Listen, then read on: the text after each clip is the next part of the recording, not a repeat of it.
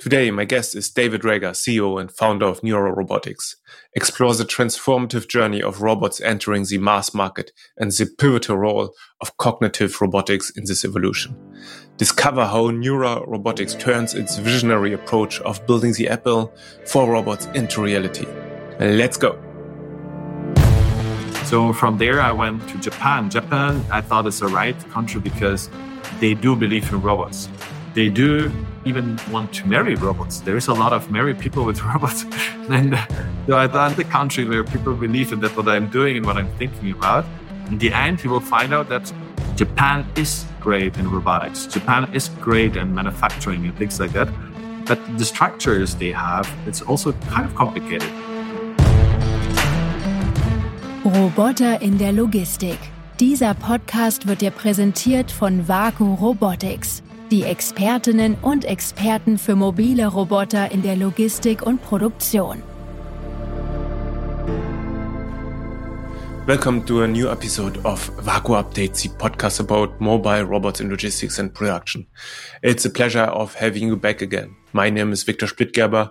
I'm CEO of Vaku Robotics and host of this podcast. Today, I have a very special guest. David Reger is joining us. He is the CEO and founder of Neura Robotics. David is set up to transform the industry with his cognitive robotics. It's a pleasure to have you on this podcast. Hi, David. Thank you so much, Victor, for inviting me. And I'm super glad, happy to be here and talk to you. Excited. David, yeah, a lot of news uh, reached the robot industry, especially in Europe, I guess. But uh, you also have been at the New York Stock Exchange when you closed your last investment round of 50 million. So really like a lot of noise, I, I would say. But um, also like I, I was at, at, your booth at Automatica, which is super impressive. Uh, like already in terms of design, it's it's really a distinctive um, experience because it's it's like a, a, wall, so to say, around the whole booth, and then you step inside the booth, so to say, and then you have like your uh, different models um, that you develop, but also some more futuristic designs, I would say, like your humanoid robots, which is, is kind of on, on your vision. So, and, and I, I was reading that you have actually, you're one of 11 sisters and brothers. Is that true? Yes, it's true. I have uh, 10 siblings. So, um, uh, like, uh, I have six sisters and four brothers. And yes, and I'm the second. So I was always one of the, I was the oldest, uh, that's a son. And uh, so it was always, I had to be all the time role model in my family. and so special time, but I, I, I really enjoyed it and I love it. Yeah.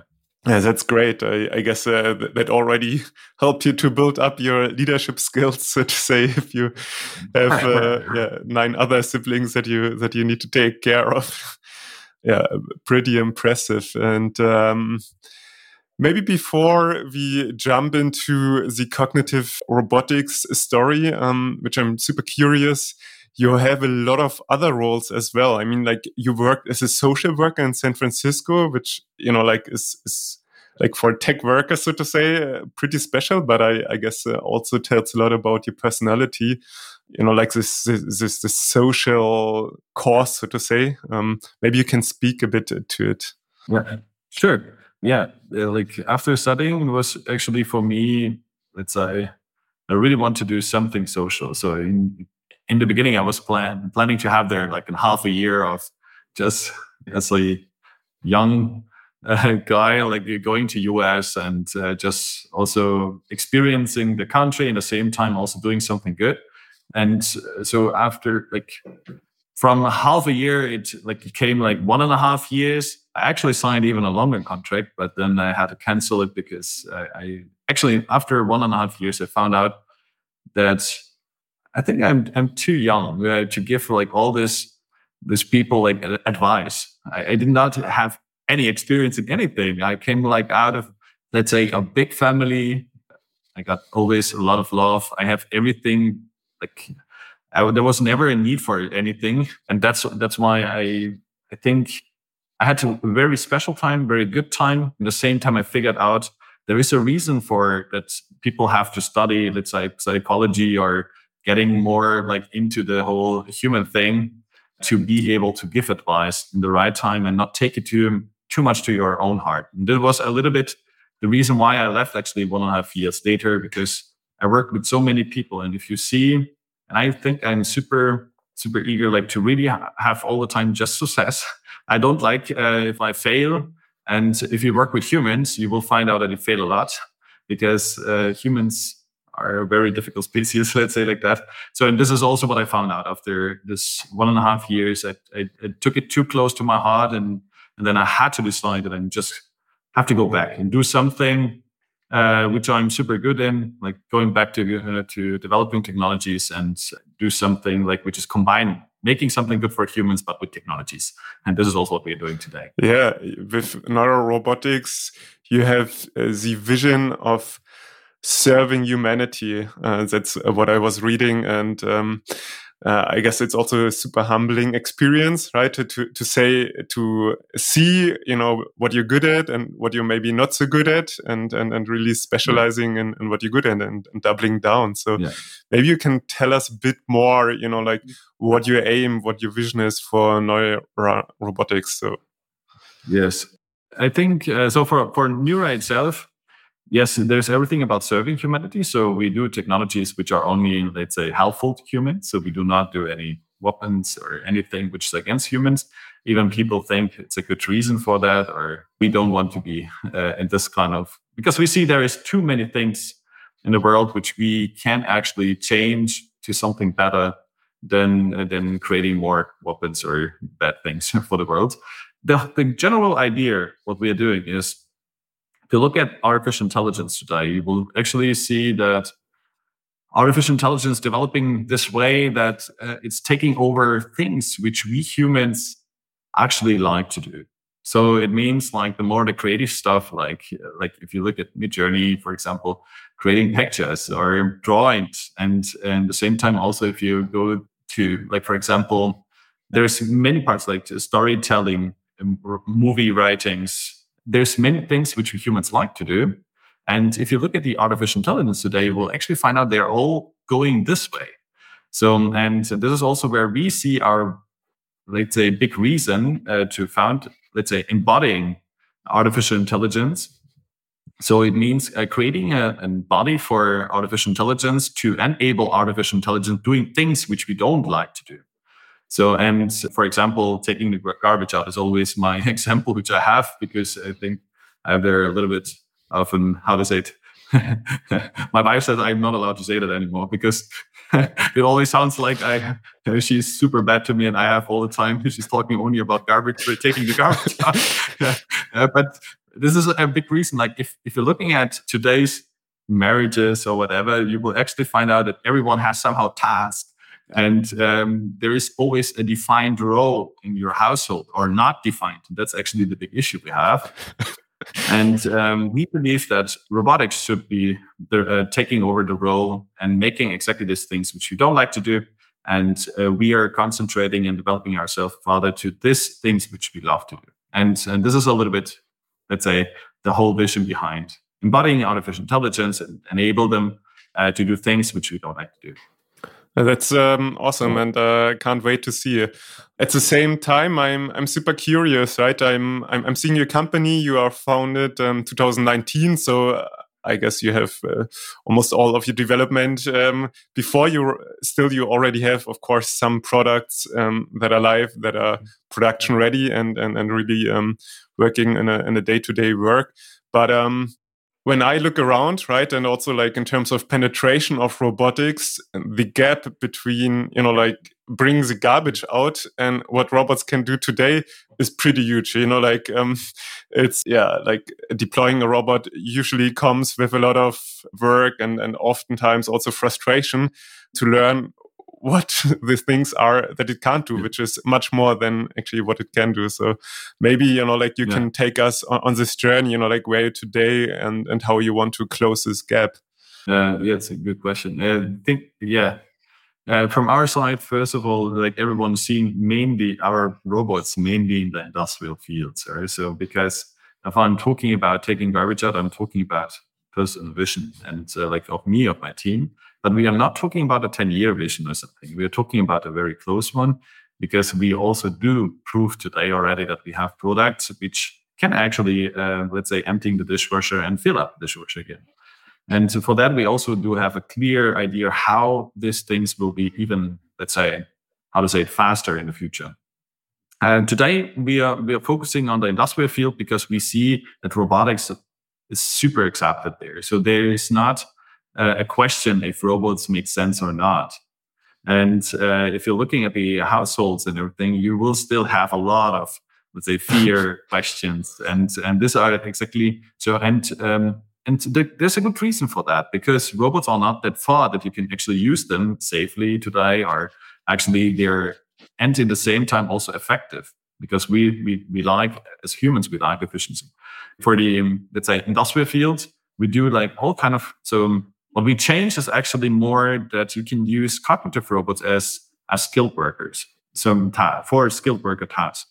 So it means until today, robots were actually uh, stupid. You know, like they they don't see, they don't hear, they don't feel, and there is sensors for that, and there is companies which are doing this, but they are not integrated. So it is like we, you have your eyes every day on a different position, your ears every day on a different position. You can never develop yourself. That's the main vision we have. It's like creating, and it's not a vision anymore. We actually have one cognitive robot already on the market, which has like a camera, micro arrays, the force torque sensing, everything always in the same place. And then having a, a brain with artificial intelligence, which is taking all this, uh, let's say, perceiving let's say data and um, making like putting action on it or so and this is also how the whole system can develop itself. For example if you use the camera outside and every time in a different position and to every time a different robot you will find out that the lighting setup and everything plays a huge major role. And if you if you look at, the, at our cognitive robot can just work with different kind of lightnings because it gets used to and and learns to work in different kind of environments with different kind of distance with different kind of pods.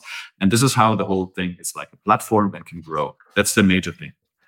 From there we are going and proving exactly these things which you will need in also this task like in households or like let's say just helping works with the early care and things like that. Because you see that the, the robot gets like faster reaction. It it it it works like closer to humans, and for that, I would lie if I say that the robots today are ready for that. I'm saying okay, it just mainly looks good, sounds good. So I'm trying to be critical to myself also. That's also what I'm always doing to my team. And because I see the huge gap, because what we can do today, the most people would be happy for one week with. You know, like filling up a glass of water, our robot can do it. And it's actually pretty cool. And the people which are seeing that are super excited about seeing that. But if they watch that like the whole week, they will actually find out that's way too slow. It's not really interacting with the human being. Like if it's if I'm sitting next to you and filling up your glass, I'm I'm super fast in that because I'm sensing you and I'm seeing you and interacting with you. And that's and that's exactly what we are changing in the robotics field and what we are mainly working on. So main functionality is to work with humans, also with the surroundings around the robot itself. Maybe you can uh, take us one level deeper here because, okay, I understand um, you, you develop your own hardware. You have a own uh, kit of uh, sensors that you apply to the robots but uh, let's let's say you know like i i'm a logistics or industry company you know like maybe i am saying you know um, i don't really need the listening skill right? I, I just want to do bin picking. The robot should pick items out of a bin and, and place it somewhere or out of a machine um, the whole machine tending task. And now you're saying hey you know like we have the sensors we have like a brain you know like that that, that really um, processes all the inputs probably creates a model of the world you know like maybe you can take us a, a little bit deep on, on, on how this works and, and how this really differentiates you to any other company out there. If we are taking for example the bin picking part today uh, that's something you can do with our robot is also what we are showing like for example on the uh, trade shows that you bring a like let's say a whole box of parts and put it in front of MAiRA and then you just say hi MAiRA. She will ask you what can i do for you and you will just tell empty the, the box. And she will ask you as a next where to put the components. and she will not care what's inside. Like you can actually tell her this is like, for example, there is whatever components inside, and it's easier also to tell her how to pick it because this is a little bit of differentiation you have. If you just simply pick any kind of components out of the box and put it somewhere, you give them as less as possible constraints. But that's how we human work. Right? You see components, you just take them out and put it there somewhere. And this is also what a robot is able to do today, simply uh, without having any code written. And the thing, the cool thing is, you take the box, put it in a different position, and the robot will still look for the box. And this is the big advantage. So it means like more, you can automate things which are not just like millions of quantities. You can actually have a box with 50 components and you can just simply put it in front of her and just tell Mary to the box and she will do it. So this is this is one part. And the other things is like we do like the core functionalities. So maybe uh, it's better to explain it this way. So what we are doing here is mainly showcases. So people understanding how flexible and how easy to to use this uh, system is. Um, but in the same time, what we are mainly doing is like core technology, uh, core functionality. So it means scanning of environments, uh, recognizing uh, things like, for example, having object detection, having pose estimation of every object, having let's for example finger tracking, like having whatever. These are like the core functionalities where every company around us, and this is our partner network because we're not selling directly to market, we're only selling to partners and what they are doing is actually using all these AI functionalities we have and putting them together for their app. And this is how we work today. So they do, for example, bin packing, but they also do a lot, uh, let's say, gluing, deburring, right, like uh, polishing. We do massage. We do kitchen robotics. We do like um, we have even a breast cancer screening project in China, for example, where we scan like uh, breasts and with an ultrasound, and in the end, we even do like the artificial intelligence part, just find breast cancer, for example.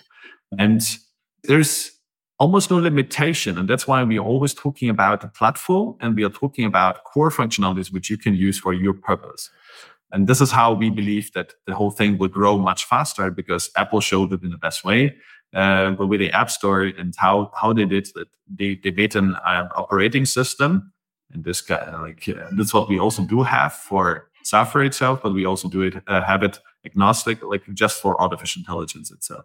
And you can build your functionalities. So that absolutely sounds amazing, right? That you um, can talk to a robot, right? That's that's what you would expect. You know, like going from you need a very specialized um, and trained person that you know like needs to understand programming to actually talking to a robot like you would talk to a coworker. That, that makes total sense, and, yeah. and, and and it really like is is where, we, where the whole thing should go. And it's amazing that you're doing it because uh, it's a shame that it's not already there, right? kind of if, yes. if, you look from afar, you know, like that's that's kind of what you would expect. Um, but uh, you know like maybe going going again like like digging a, a little bit uh, deeper into that because i'm yeah. i'm so uh, you know like fascinated and and wonder how you achieve um, this that you have you know like your lifespan of your company is, is kind of four years and you developed mobile robots you developed stationary robots you're working on humanoids mobile manipulators. Mm. So hardware, software, sensors, you know, like, and, and in the startup world, you have like, um, oftentimes for each of the verticals, for hardware only, for software only, you have, um, one company like, like the, because these problems are so hard to solve. And, and I understand that you have this software platform, but, uh, you know, like, uh, that's what I would like to understand here. So the most, which also now in the investment round was always a thing where people did not understand, like how how can you do everything? Like it's it's not possible yeah. and it does not make sense and it's not working out or whatever. But we proved also today that it works out. That there is a lot of customers which are using it today. They are selling it even all of them are selling under their brand to the market. And that's something I think we it's, it's very special. So how did we make it possible? We started from scratch like when I started here, it was 2019. I started with 12 persons, like 12 persons, which I think they're the best in their fields. For example, in developing sensors, in um, artificial intelligence, in software itself, in hardware development, uh, let's say mechanics. And I put a team of 12 people together, which I believe they're experts because I always say we have a zero experiment policy. We do not do anything we don't know or we think we know. We, we only do things which we know exactly how to do and why we're doing. And uh, so, and I put here a wall with a lot of robots. Every robot which is existing is existing on this wall here. Like everyone who was visiting me here in my meeting room because they're still on the wall and left it there because of the team. But in the end, today, also even every customer, like partner, comes in here, they think it's super not humble because okay, uh, because how can you put like all your competitors on the wall? And I say it's not competitors; they're friends, because I believe that we need to do an advancement in the robotics field, and we are not doing exactly this what others do, like just a standard collaborative robot or industrial robot. That's not the purpose of Mirror. What we do is actually we start on a white paper because we believe. So this is the main belief I have that robotics will now transform to a mass market and not a niche market, which it was today. So today, if you look in robotics, it's just a niche market. But uh, where it just right now transforms to, it's a mass market. And that's why I believe that the sensors, the gearboxes, the every kind of technology with inside of robots, it's in my opinion outdated. So we should think it new because right now we use just the same sensors which were existing, which were already there for uh, for other machines, and uh, to actually get the cost down. And this is exactly what we we did different. We started with a white paper. Here I'm talking about uh, MAiRA robot, for example. Um, and we, we started like, okay, how should the encoder look like? How should the motor look like? How should the brake look like? How should the safety system look like? Because if you're working with next to humans, you need to have a safe, a safe system, which is safer than what's existing today, even. Um, for example, not touching a human. It's just recognizing humans from distance already, and then being able to react on it uh, in a safe way, and things like that. And this is how we started four and a half years ago I have also a very clear policy in there, like how fast we develop. So we, I always say seven months after starting a new development, I mean, starting from scratch, even starting thinking, uh, we do need to have a fully functional prototype. And let's say like that, we have the prototype. And actually 12 months after starting a project, you need to have already first customer served uh, with this uh, to get experience because this is actually where you get beaten down and experience actually a lot of things uh, to actually start knowing what you actually need. So, and that's how we did. So we delivered the first robot already 10 month, uh, 10 months after founding. And it was the first cognitive robot. So it had already cameras, micro arrays, false everything inside. And the funny thing is, even our own sensors. So we do have our own uh, encoder technologies, our own force torque sensor, our own torque sensors, our own like um, even our own brake, our own uh, motor, which we designed. We let produce, yeah, we let everything produce from other, com- but in the end, it's our designs, our developments, and our IPs. Yeah. And this is how we think.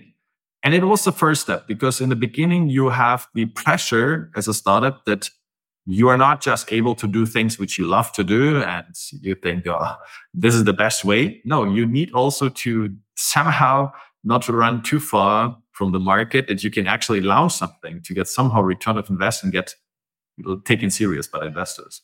So, and this is also why we launched also the Lara series right away. Like it was in the early stage, first in a Chinese market where we get a lot of experience. We got also a lot of uh, many times beaten down. And at the same time, let's say, learned out of this. And this is the same software platform also for the whole MAiRA system today.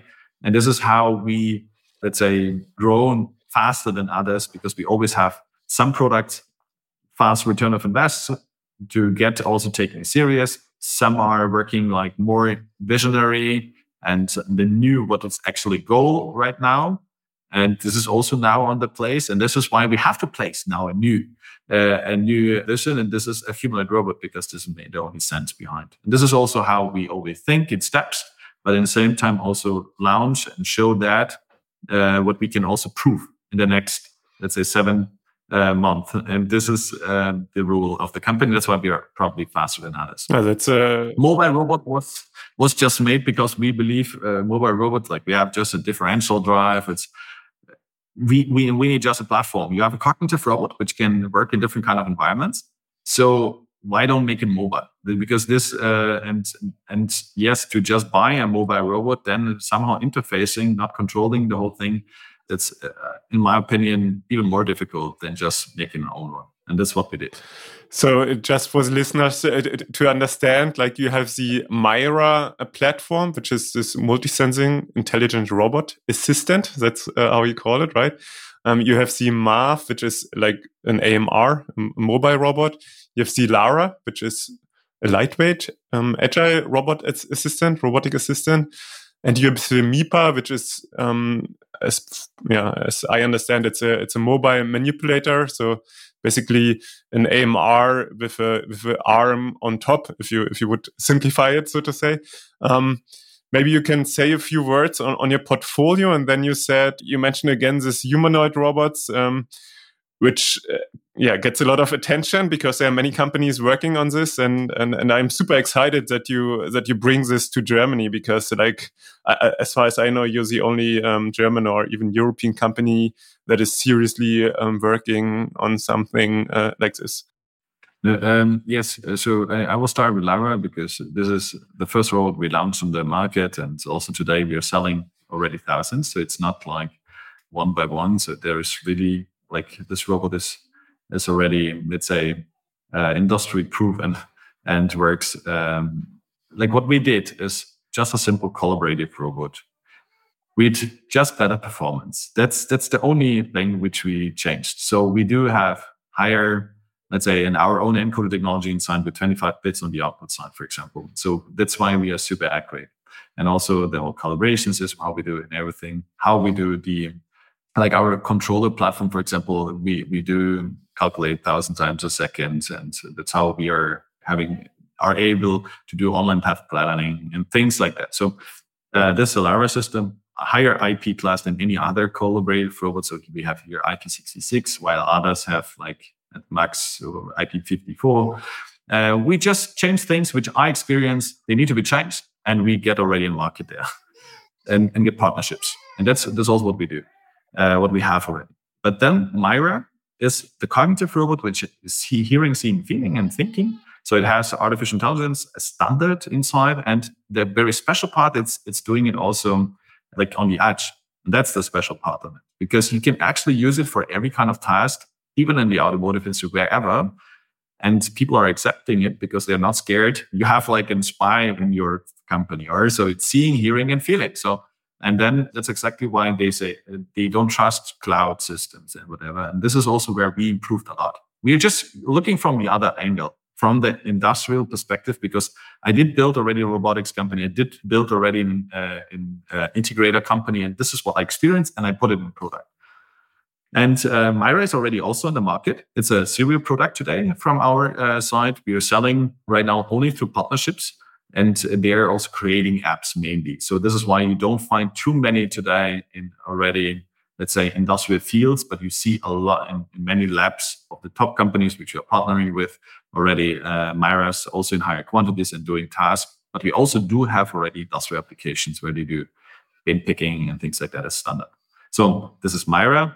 MAV is a mobile platform, as as you said, like just made that you can actually combine it with robot arms uh, cognitive robot arms, and then you you're just flexible. So we do have like also there major clients where we do like uh, handling of wafers, or we do like um, more the special things where you need to see and feel all the time, and then uh, having like a shelf on the back or having like an assembly uh, table on the back.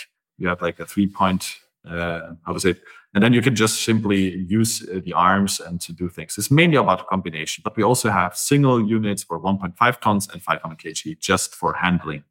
It's also there. It's a little too simple. Um, then for the MIPA platform, uh, MIPA is mainly made for even we believe in, in household robotics. So it's it's a combined version of you have a mobile uh, platform, you have a robot arm on top. You can also add two so you have like uh, two systems. They can also drive up and down. And it's mainly like we, we use it mainly today for our like to get, to advance our core technologies. So we this is the only system which has zero components from third parties.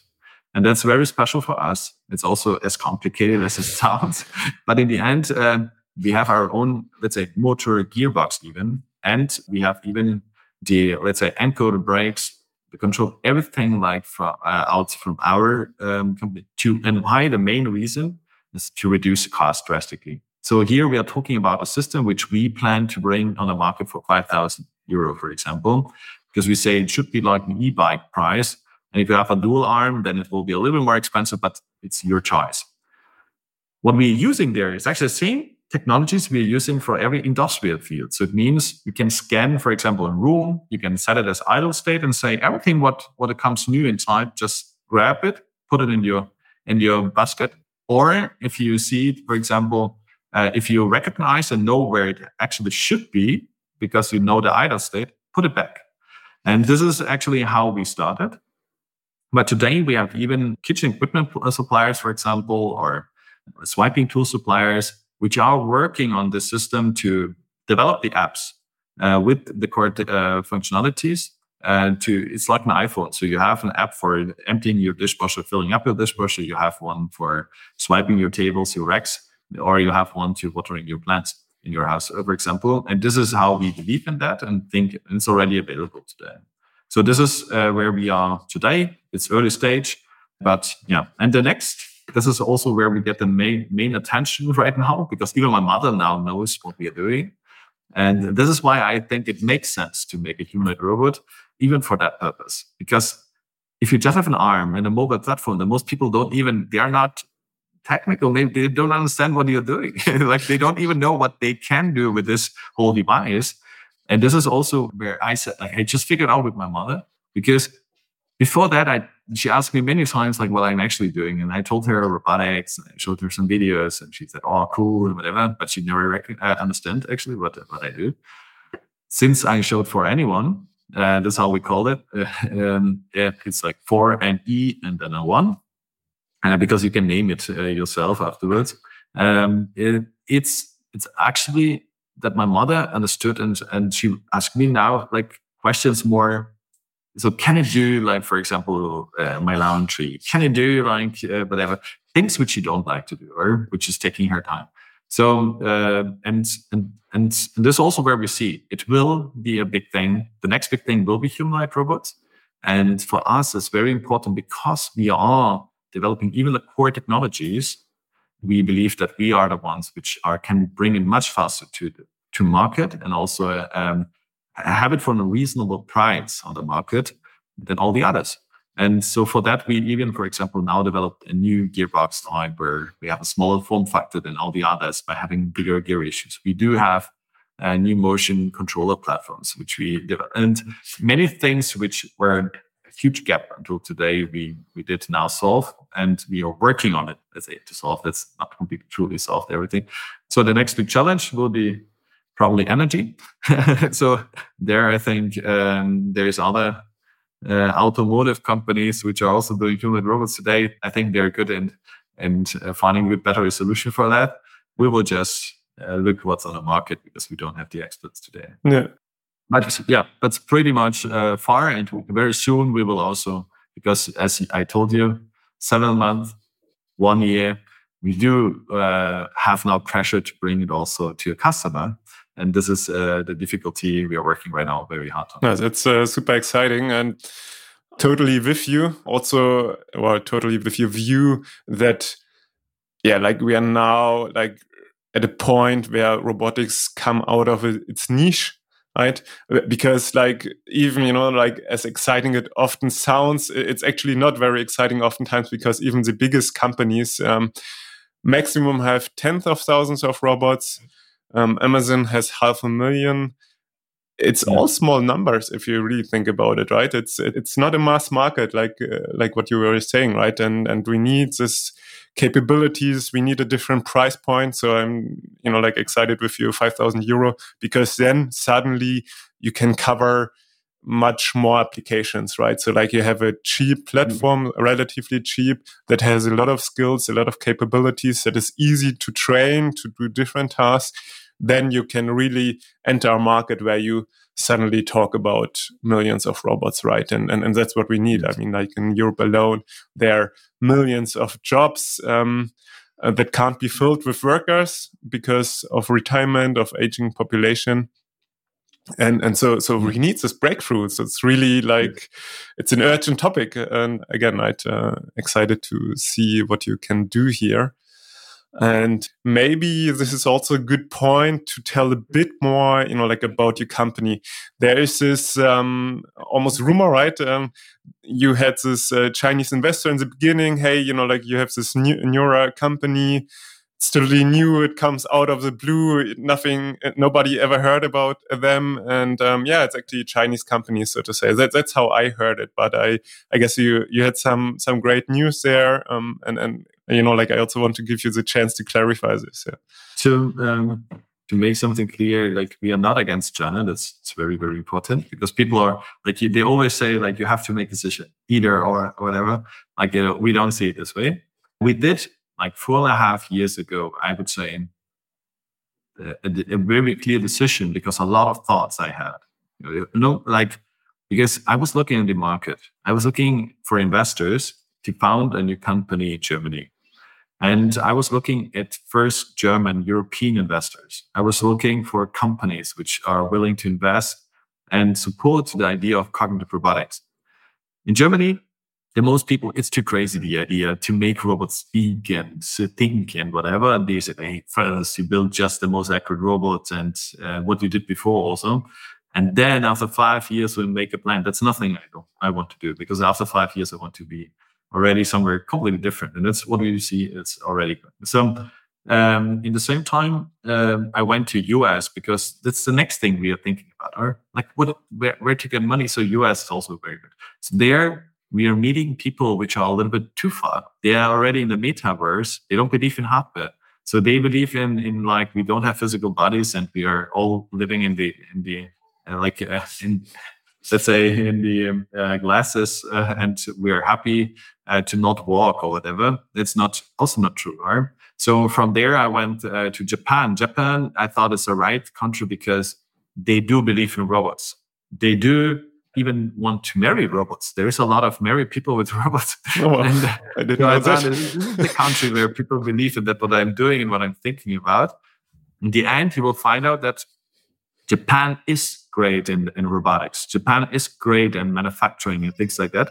But the structures they have, it's also kind of complicated, or like it's a little bit too, uh, let's say, they're not open enough uh, for really uh, doing it different ways than than you. But without really uh, been i love all of them and i i don't um, but i just saw the big difference and then i went to china and i actually in the beginning i had a little bit of of con like a lot of cons like personal constraints where i thought it's not not good for me to find found a company with a chinese partner because of all the rumors and everything was going around so this is why but it was but when i went there i saw that they are willing to invest in, in new technologies they have everything for it. They have the money. They have the infrastructure, like for like um, for manufacturing, or they can hire tomorrow like two thousand people, and it's not an issue. And um, the other thing is they have even the market, which is believing in robotics a lot. They have the politics, which is believing in robotics and having as a major, let's say, um, strategic point. So I decided four and a half years ago for having a Chinese partner to make it short. so I'm sorry, I always start with Adam and Eve, and this is what my wife always says. But I would like to make it clear, like how I made the decision. And after this time now, four and a half years later, the world changed. Not the people changed. So the partners in China, they're still my partners. They're still the great people. When they're coming here, they're living in my house, we are happy. uh, but uh, the politics changed, the deglobalization started. So I had to think about not like, okay, what is the thing I want? It's more, what is the right way for the company to be more, uh, let's say, global, being uh, being able to not like to not be limited by the constraints of politics. And that's also where I decided uh, with, and talked to my partners that we have to find a way of of maybe releasing this constraints like our and going out of the marriage and being best friends and partners And because we both of our companies grown today, and both of our companies are successful in having their own business, their own, let's say, infrastructures, because we always keep it this way. So we always had, let's say, the the IPs and everything. What we built here in Germany, it's our IPs. It's not we, cannot sell it, we cannot transfer it, and it was even in the fundamental, uh, let's say, uh, like uh, of the company, like in the Gesellschafterverträge and everything, you know. And uh, the same also, there's some rules which made us a German company. And that was also the constraint in the end to transfer money from China to here and whatever. And this is also, it's a little bit deep when I talk to that open about. But in the end, uh, we decided it's better for both of us uh, to find new partners and uh, let's say investors. Uh, partners not right because we are still staying partners and, and going the way in a separate, but still partnering. And that's what we're doing today. And we see it, it is it's good for us. And especially for for our company, we see like that it, it, it solved a lot of questions, a lot of issues also in the partnership, know, whatever, because of the global, globalization. And yeah, I think we made it in a, in a very good way. And today we are complete, let's say, German European company. So mainly German, but we also do have an European investor inside with with Exor or Lingotto and but but mainly fully European. So now we're also having uh, one American investor uh, which just recently invested, and this is also for us for partnershiping. Um, but we are also trying to be still very independent of, of uh, if you see from the country side or whatever for the side. So we want to just uh, grow and be independent and so, uh, serve the whole world if it's possible. I really like what uh, what you're saying, especially in terms of uh, the uh, Chinese people, right? Because uh, we also work with a lot of Chinese robotics companies. They're incredible, creative. They're super on the point in terms of delivering products that just serve serve you know like what they what they're done for and and uh, there's a reason why those companies are so successful because there are also people behind it that are that are super like nice, friendly, and uh, but, but also you know like professional. So so um, and and then on the other hand, you have politics, um, and and somehow you know like we are subject to those. Uh, politics that we can't really influence and and um, yeah that sometimes uh, somehow impact those personal relationships and um, or uh, don't impact personal relationships but uh, you know like on a, on a professional level um, have, have their impact so I understand you you you changed your investors, so to say, and and um, that you don't have any Chinese um, investors anymore. That, uh, that's a bit maybe you know like to, to wrap this topic. Um, that's that's why why wasn't uh, there's a decision to just um, have a minority stake with your partner that you started with because there are a lot of other companies in, in Europe where Tencent, for example, is, a, is an investor in Volocopter. And uh, so, so, so you have those investors and there it's not a problem. Yeah. This, this also, um, like I would, I, I, did not say that we really want to get completely rid of them. It's not, not true. And in the end, it worked out in this way, or so that okay. we, so I think uh, our Chinese partner made a very good deal in the same time, in the same time also uh, for for we just figured we talked as friends do, as partners do, and say like, hey, in the end, right now we are mainly like working as two companies, have separate IPs, having having separate strategies, even completely on um, like on how to serve the market, but we are helping each other in in ways where both of us benefiting. Um, the only thing which was today and constrained was the whole was the the whole shareholding you know, like because they could they could not fulfill their uh, the shareholding, let's say, task in in a simple way because of constraints of politics. So they cannot just transfer the money out of China and things like that. It's very difficult. So and and and this is also where we just said, okay, why why should we? We are still staying partners. We are trusting each other. We are building on each other but we don't need to be married and say like that. Okay. And and that's also how the decision was made, and that's also why we are today. But I did not say that we are now close to any, let's say, shareholder, like any investors out of China. There's nothing I said. We are interested in being global, working with everyone, And this days today, I would say uh, it is easier. You don't you don't have uh, too many external, let's say, international uh, investors and stuff. But today we also show that we have now also an American investor, and we are very excited and happy about it because we do think global. And, uh, and we want uh, to also be have a global uh, shareholder structure. Yeah, that's but it's uh, just a beginning. I mean, we are young, and uh, we will see what what happens in the future. And we have experience working now also with Chinese shareholders and also like working global, and that's also I think it's a good asset for us. Yeah, no, I'm uh, super excited. Thanks, thanks for you know like being so open about it and. um again, right? I I think you have an incredible future. You're you're working really hard for that one. like all the times we are talking, I I see you know like how how much you're you're really like hassle to make this working. So um yeah, incredibly excited to to see um yeah like your your next steps your next products and and of course you're not like seeing um, you being a successful company so David, to, to, to, wrap it up, uh, how can people um, contact uh, you and Neura Robotics if they now got excited with your products? Yeah. So uh, for sure, like you can contact us directly on the website.